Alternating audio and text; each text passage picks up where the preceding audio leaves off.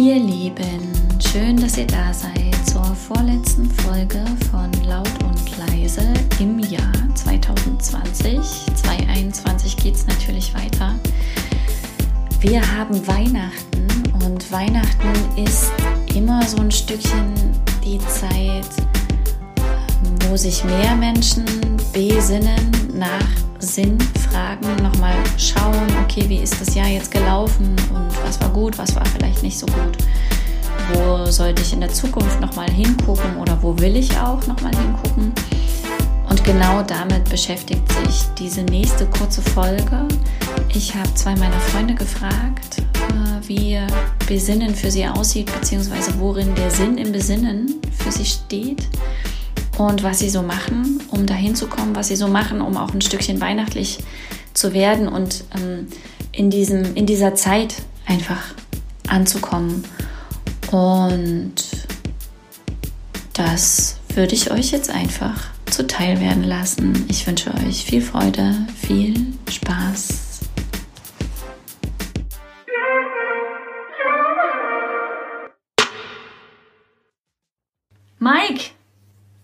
Ich habe ein paar Fragen an dich. Schieß los.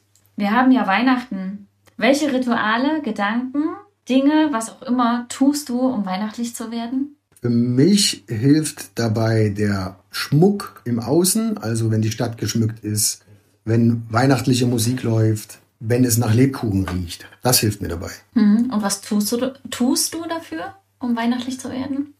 Ich muss ehrlich sagen, ich tue sehr wenig dafür. Also ich schmücke meine Wohnung sehr, sehr rar. Gleichzeitig finde ich es total toll, wenn ich in geschmückte Wohnungen komme.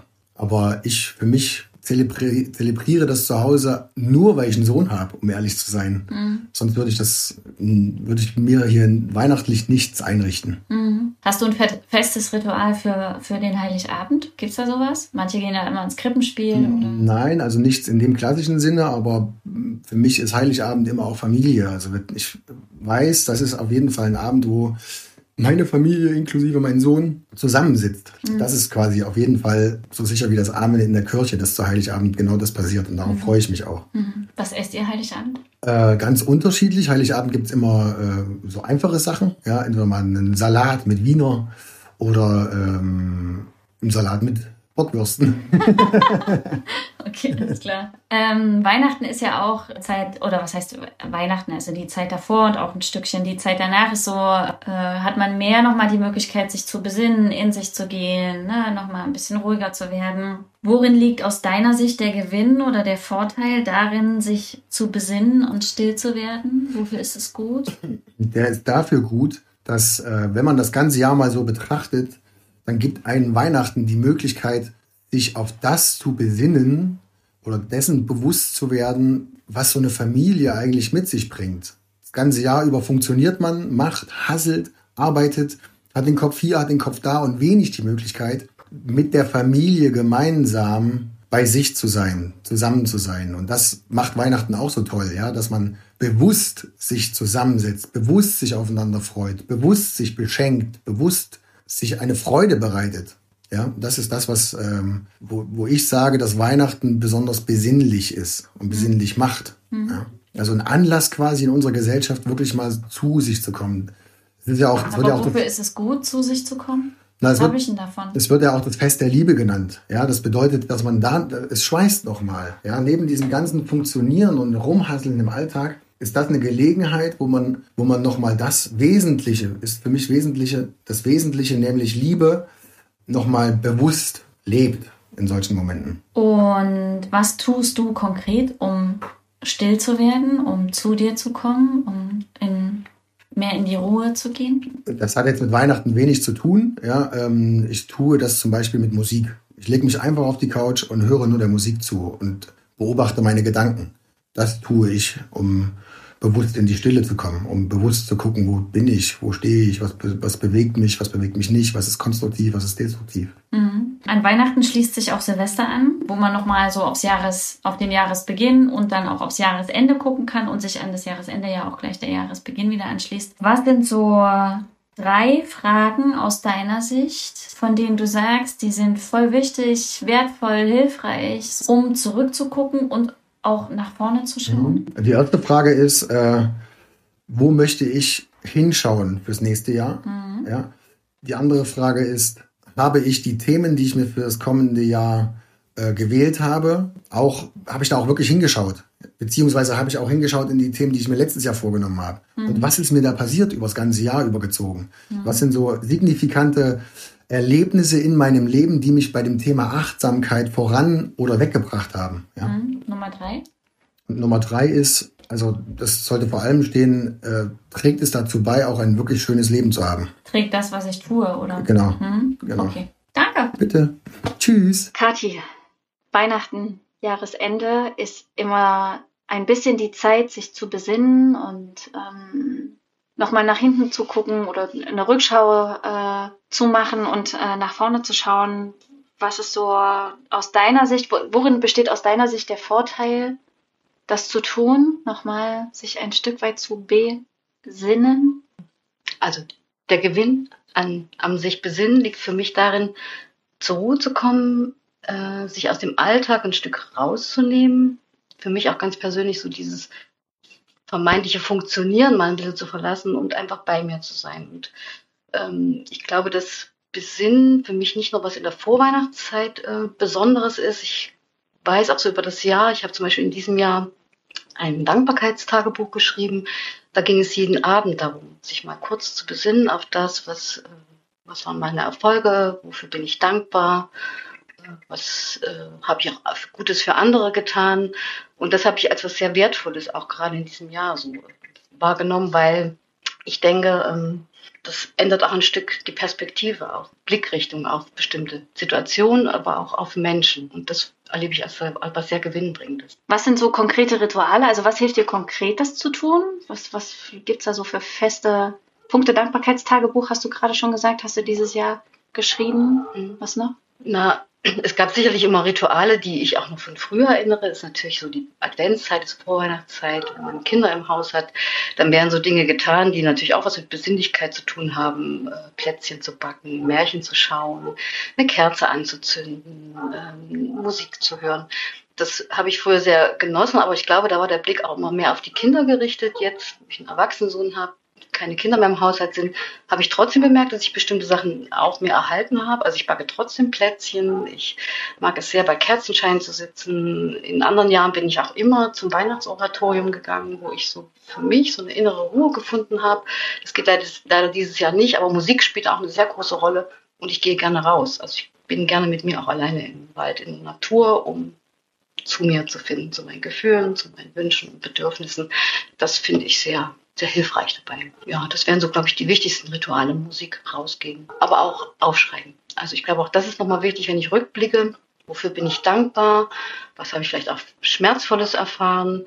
Zu gucken, wie kann ich das loslassen? Aber Dankbarkeit auch auszudrücken, indem man zum Beispiel in der Vorweihnachtszeit Menschen, die einem sehr am Herzen liegen, mal ein paar Zeilen schreibt. Und so. Das ist für mich auch ein Ritual, dass man das anderen einfach mal sagt, wofür man dankbar ist. Schön, danke. Letzte Frage. Was sind so, also wenn es wirklich darum geht, das Jahr, das eine Jahr endet und ein neues beginnt und man guckt nochmal für sich zurück, okay, wie, wie ist es gelaufen und was will ich mir für die Zukunft vornehmen oder was nehme ich mir für die Zukunft fürs nächste Jahr vor? Was sind so Fragen, von denen du sagst, die sollte, die machen für dich Sinn, die sollte sich jeder auf jeden Fall Ende des Jahres mal gestellt haben?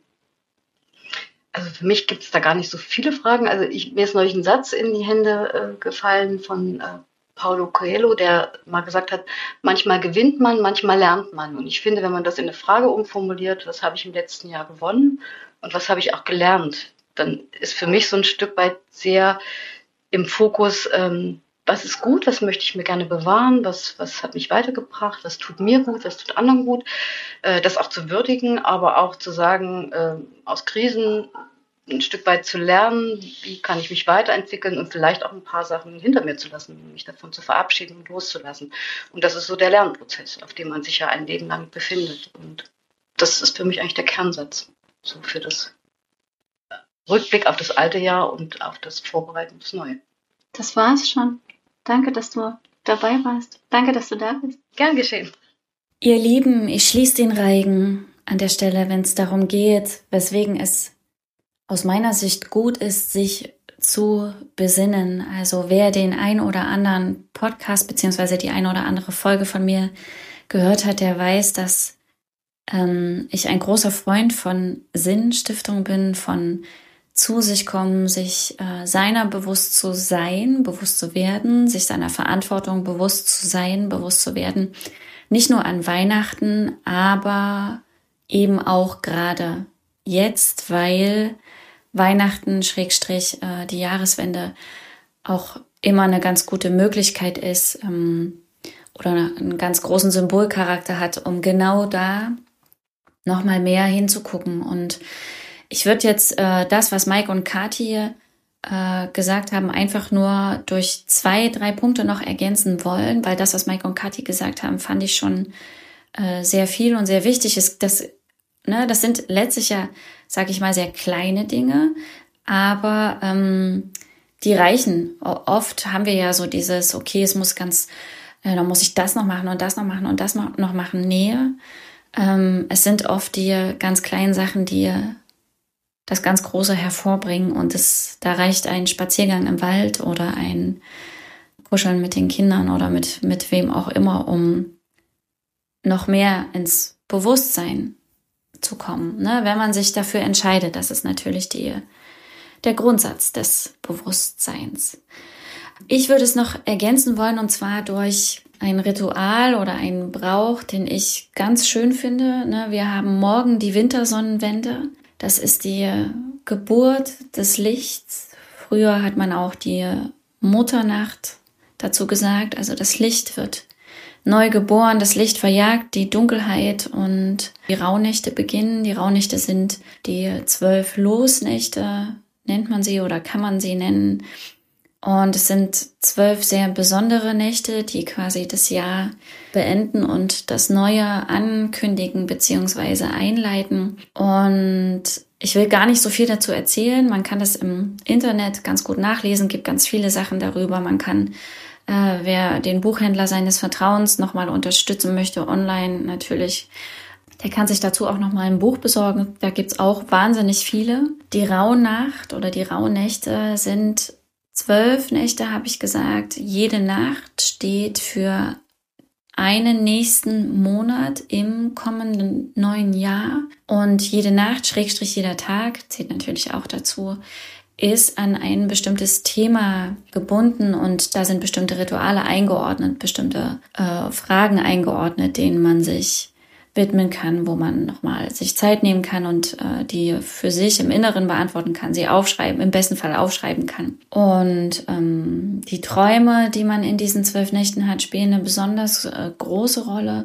Und ich sag mal, der Fokus ist tatsächlich Reinigung, Rückschau, Loslassen, Ordnen, also alles das, worüber wir im Vorhinein geredet haben und was man gegen Ende des Jahres oder was viele ein Stück weit für sich tun, das kann man hier in den Rauhnächten nochmal, ich sag mal, ein Stück weit geführt äh, nutzen. Und wer Lust hat, guckt einfach mal im Internet nach oder bestellt sich ein Buch oder fragt irgendjemanden, von dem er weiß, dass er die Rauhnächte nutzt für sich oder ja, sucht sich einfach eine Informationsquelle, äh, die ihm passabel erscheint.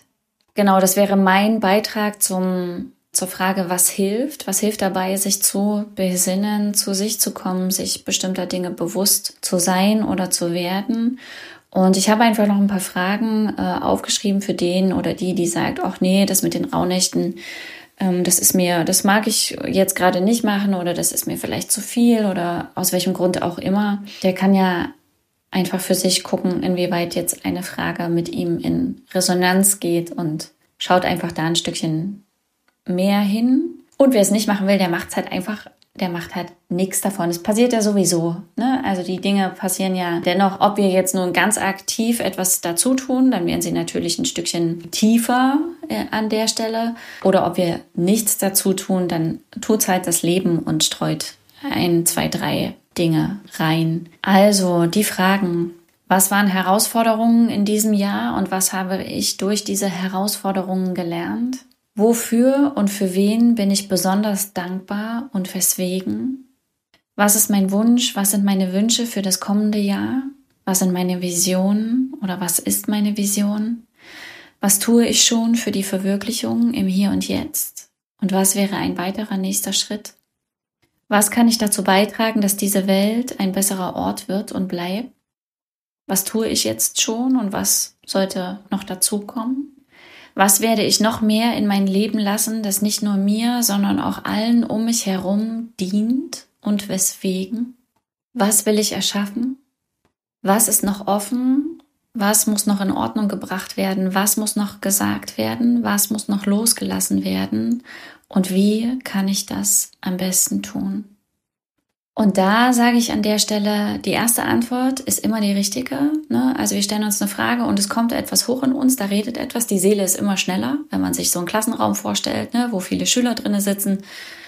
Ähm, dann ist die Seele immer ziemlich schnell mit Sagen und danach grätscht erst der Verstand rein. Der hat aber, der kann einfach viel länger labern. Also die erste Antwort, die kommt, ist die richtige. Der darf man ganz im Vertrauen folgen. Und was ich immer ganz hilfreich noch finde, ist, es einfach aufzuschreiben, die Dinge zu denken und die Dinge zu sagen.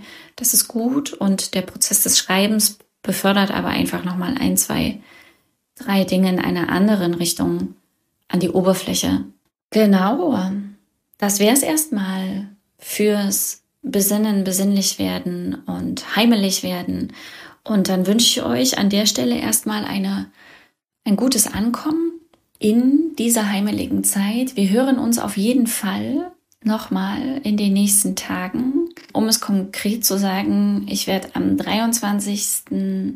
oder 24.12., das weiß ich gerade noch nicht genau, die letzte Podcast-Folge dieses Jahres hochladen und danke euch an der Stelle fürs Hiersein, fürs Zuhören, fürs Mithören, fürs Teilen und freue mich, wenn ihr jetzt hier gerade einen Impuls oder zwei oder drei hattet, die ihr jetzt einfach mit in diese Zeit nehmt und wir hören uns in ein paar wenigen Tagen nochmal ein letztes Mal in diesem Jahr. Bis dahin, gehabt euch wohl. Ahoi.